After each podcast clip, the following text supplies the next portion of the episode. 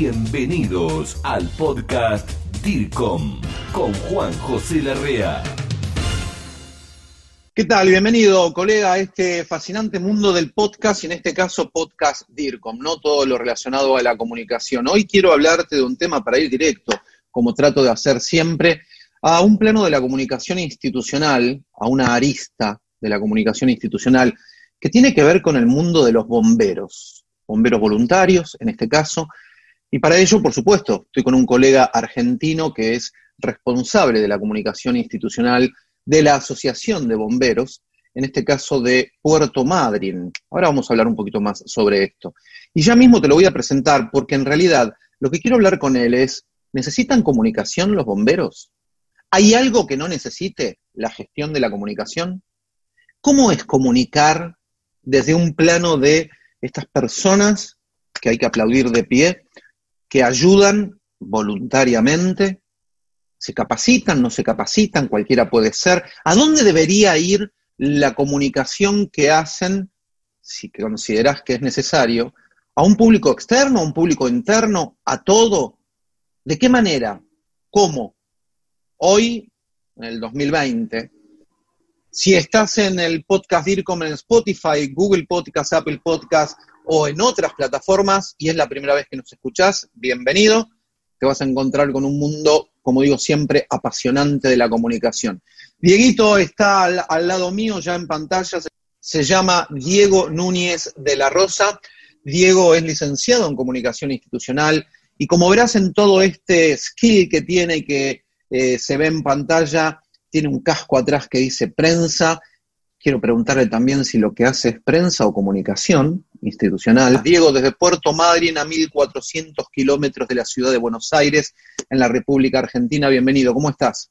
Hola Juanjo, ¿qué tal? Un gusto realmente estar en el podcast que es tan escuchado en las noches, te decía, a veces en las noches y son desvelos que, en los que aprendo y aprendo y aprendo gracias a, a todos los colegas latinoamericanos a los que constantemente profesionas y, entrevistas. Así que muchas gracias por darme este espacio. No, gracias a vos, Diego. Algunos nos dicen que nos escuchan mientras corren, mientras caminan, o algunos nos dicen que mientras están trabajando tienen el podcast puesto como si fuera la radio, lo cual es, ¿no? Una radio a la carta, y mientras están trabajando van escuchando el podcast. Vos, vos calculo que otros también lo escuchás antes de dormirte, ¿no? Cada uno tiene sus costumbres. Diego, te quería consultar, sos responsable, a ver, pero para definir, ¿haces prensa o haces comunicación institucional de una asociación de bomberos voluntarios en Puerto Madryn, al sur de la República Argentina? Grupo DIRCOM, gestión del conocimiento latinoamericano en comunicación y por expertos latinos. Técnicamente, según lo que todos los colegas van a poder entender, hago las dos cosas. Ahora, ¿qué pasa? Cuando por lo general nos convoca una, institución, en este caso cuando me convocó la, Asociación de Bomberos, que uno habitualmente se encuentra es con que le hacen un pedido, un encargo. Pero nosotros, los comunicadores institucionales, siempre sabemos que tenemos que saber leer la demanda. Entonces, ese encargo fue de prensa, fue claramente, lo tenían muy claro en ese sentido, fue de prensa porque querían que toda la comunidad de Madrid y localidades aledañas, que está en, en la Patagonia Argentina, se enteraran de lo que hace este cuartel de bomberos. Ahora, uno sabe y uno lee y empieza a leer la demanda, a caracterizarla, que el trabajo por venir y lo que continúe haciendo es de comunicación institucional, es integral el trabajo, y si bien justamente eh, en principio nunca estuvo planteado un trabajo respecto a los públicos internos, que son los bomberos y personal administrativo, hoy sí estamos haciendo trabajo de comunicación interna. Entonces, por eso te digo que técnicamente estoy haciendo las dos cosas. Hago prensa, redacto gacetillas, saco fotos, interactúo con los medios locales y a veces hasta nacionales cuando son incendios de proporciones, pero también hago comunicación institucional, eh, tanto externa como interna. Muy interesante lo que decís, y aparte me quedé también pensando en el principio cuando comentabas que te convocaron primero para hacer prensa, porque en realidad la, seguimos con antiguos paradigmas de hace veintipico de años atrás eh, antes de este advenimiento de la tecnología y donde todo se manejaba por radio, diario y televisión y las empresas públicas o privadas, más bien grandes, y sus titulares querían prensa para que salgan publicados en los medios tradicionales de comunicación. Ahora, la comunicación institucional abarca mucho más y prensa y el público de periodistas es una partecita.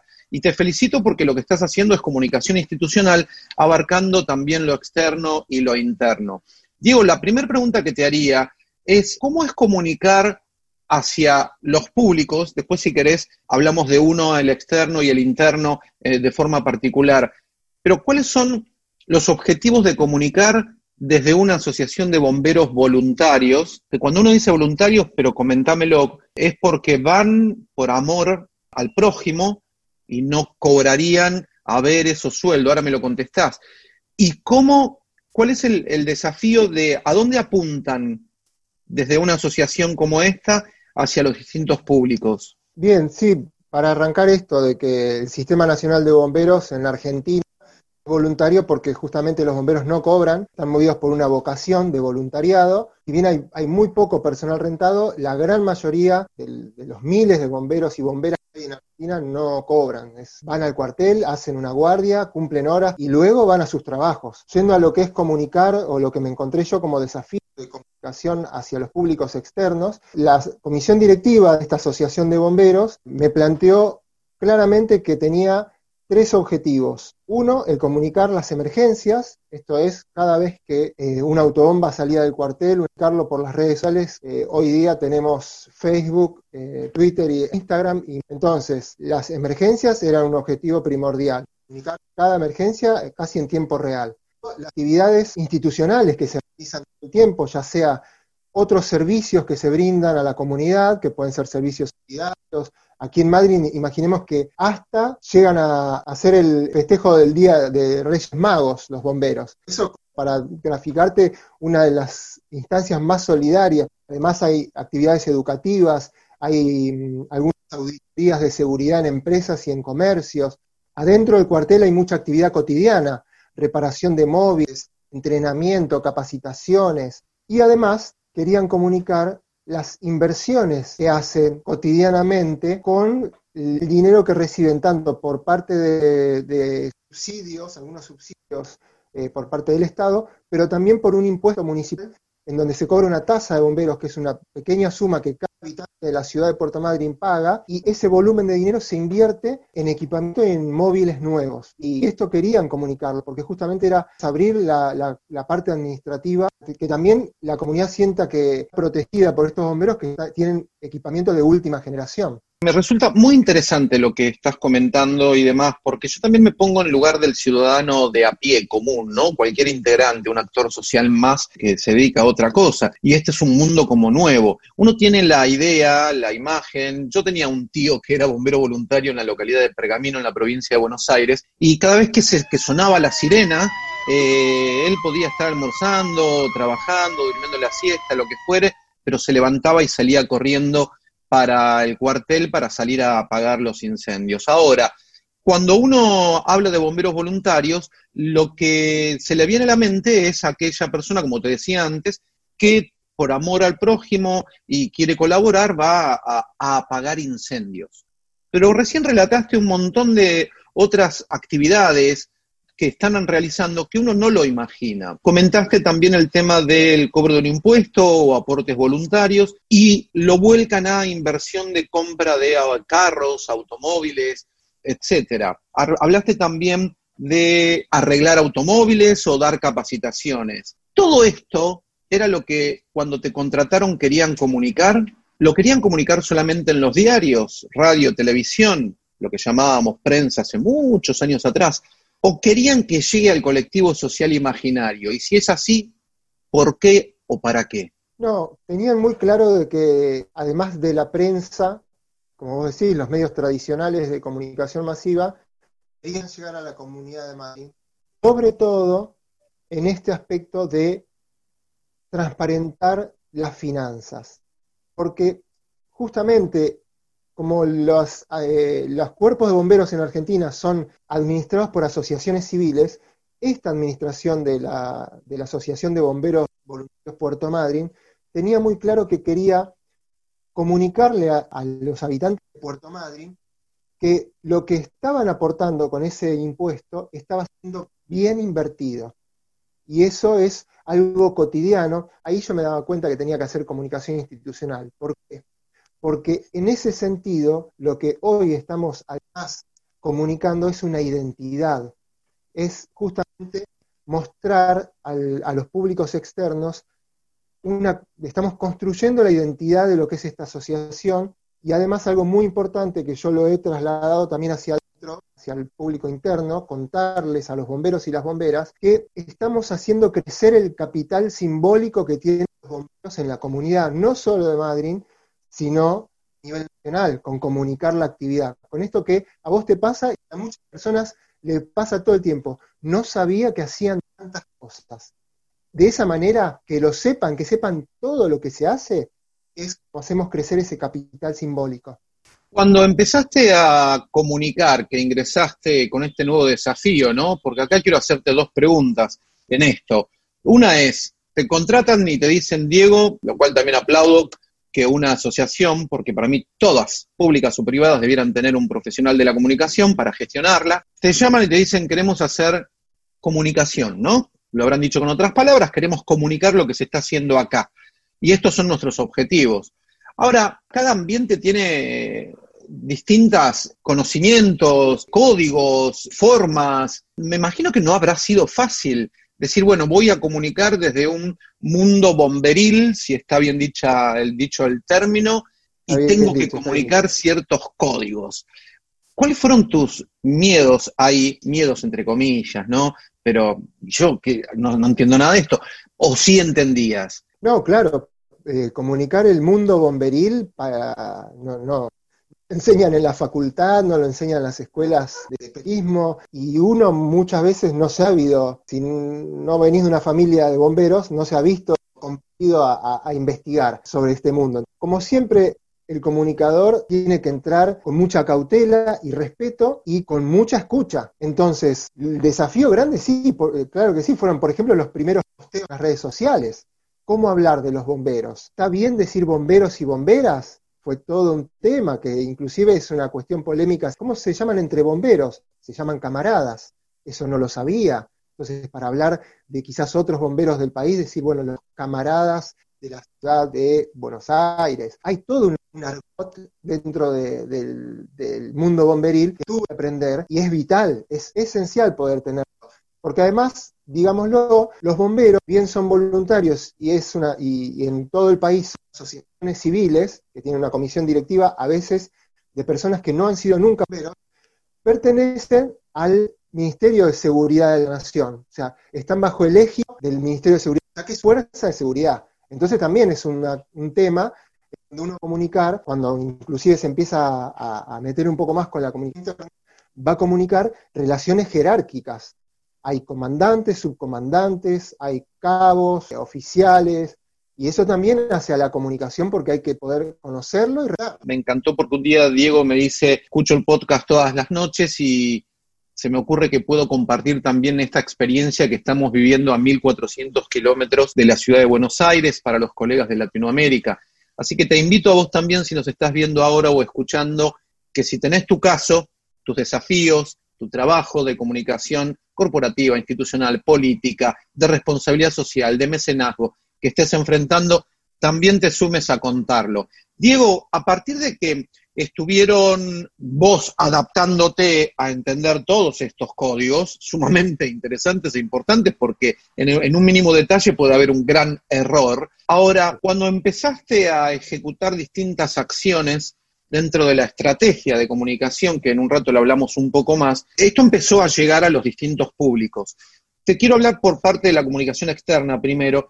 ¿Cómo viste la llegada, la recepción? ¿Hubo alguna respuesta por parte de la ciudad, de los ciudadanos? Hubo efectos, algunos los vimos inmediatos porque justamente era parte de, una necesidad que tenía el cuerpo de bomberos, por ejemplo, yo fuera quien administrara los contactos de prensa, en el sentido de que suceden las emergencias, o, venían sucediendo, una ciudad chica de 100.000 habitantes, el periodista hacía cuando escuchaba el autobomba salir eh, o pasar por, por, cerca a su redacción, eh, llamaba al cuartel. Y cuando llaman al cuartel ocupan una línea telefónica y, obligan al cuartelero a desatender lo que está en ese momento gestionando, que es la emergencia. Entonces me dijeron, Diego, vos tenés que hacerte cargo de inmediatamente canalizar todas las demandas de la prensa en el momento. Además de inmediatamente ponerla en redes sociales, porque de vuelta es una ciudad chica, la sirena se escucha, la sirena de los bomberos se escucha a gran distancia, y entonces la comunidad se pregunta qué está pasando, por lo cual las redes sociales cobran un, efecto de un medio de comunicación que está comunicando en tiempo real. De ahí a lo que ha sido el impacto en función de esta identidad que te nombraba, que ya la podemos llegar a, de alguna manera, mensurar, bueno, con todas las métricas que uno tiene a la mano en las redes sociales, pero también, por ser una ciudad chica, en la calle, en el boca a boca.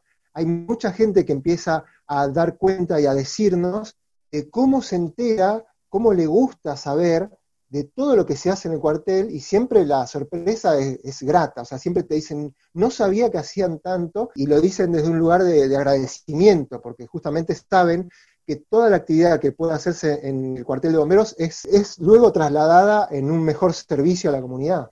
Estoy aprendiendo que no solamente corren para apagar incendios con todo el amor al prójimo, sino que capacitan, arreglan automóviles, ayudan. Este, van a escuelas. Van a escuelas, participan en, fechas o efemérides importantes, como la que acabaste de decir antes de Reyes Magos o Día del Niño, etcétera. Yo creo que a medida que uno va conociendo más este mundo bomberil de bomberos voluntarios, aprende a amarlos, ¿no? A quererlos, porque la labor que hacen es increíble. Qué importante es contar con un profesional de la comunicación, con un plan de comunicación y que pueda hacer llegar los valores que tiene, que son muchos, no solamente uno, una asociación como la de los bomberos voluntarios. Digo, me hablabas de que enfrentaste la situación, tuviste que aprender el entorno, tuviste que ver cómo esto llegara al público externo Insisto, en un rato vamos a hablar del público interno, pero además de las redes sociales, tienen una página web, manejas algún envío de correos electrónicos rápidamente como disparadora a periodistas por el tema de que se enteren de lo que está sucediendo, manejas alguna cuestión de mensajes por, no sé, Telegram, WhatsApp, etcétera, para que rápidamente llegue. ¿Cómo es, en pocas palabras, este plan de comunicación que tienen en cuanto a una rápida comunicación cuando hay una emergencia en primera instancia, ¿no? Seguramente algo parecido también será si van a colaborar o hacer una actividad por el Día del Niño, por decir algo. Estos tiempos y estos pedidos que son justamente de búsqueda de un profesional requieren de que uno como profesional sea lo que somos los profesionales de comunicación, multitarea. Entonces, claramente exige y me exige que, que maneje todos los canales de comunicación y un montón de recursos. En los inmediatos, lo que te decía, con los periodistas el WhatsApp, con un grupo que tenemos hecho con todos los periodistas de Madrid y el cuartelero, es decir, cuando se recibe la emergencia, el cuartelero da cuenta a, la dotación, sale de la dotación inmediatamente el cuartelero y yo en coordinación ponemos un mensaje en ese grupo de WhatsApp para que a los 3, 5 minutos ya el periodista sepa dónde es la emergencia, qué tipo de emergencia es, qué dotación sale, qué móvil sale. Después eso suscita la actividad de comunicación ya más clásica quizás de cualquier eh, profesional de la comunicación, que es, bueno, el posteo en redes sociales, pero jerarquizando, o sea, las redes sociales requieren de inmediatez, como Twitter es la primera que atendemos, luego Facebook, y después cuando muchas veces los bomberos sacan fotos, ellos con sus dispositivos móviles, con cierto delay, no en el momento de la emergencia, con delay cuando ellos vuelven al cuartel me llega ese paquete de fotos y ahí esas fotos van de vuelta, quizás a Twitter o a Facebook, a veces a Twitter no hace falta porque tenemos unas placas gráficas para marcar la emergencia, pero sí van al Instagram, donde son bienvenidas esas fotos. Y después toda la otra actividad, quizás no tanto la de la emergencia, sino la otra actividad de los bomberos, la comunicamos por gacetillas en la web y producimos material, producimos material todo el tiempo, material sobre todo audiovisual y de diseño gráfico, por ejemplo, en el día de ayer que hubo una tormenta de viento muy importante, producimos placas justamente previniendo a la población, dando elementos para, para su seguridad. Todo el tiempo estamos comunicando desde distintos canales y de distintos modos. Diego, para ir terminando, contame la parte de la comunicación interna. Me quedó grabado el tema de que la gente llamaba o los periodistas a un teléfono que les estaba coartando la libertad de acción en una emergencia. Contame la parte de, ¿viste la necesidad de implementar acciones de comunicación interna dentro de la Asociación de Bomberos Voluntarios de Puerto Madryn?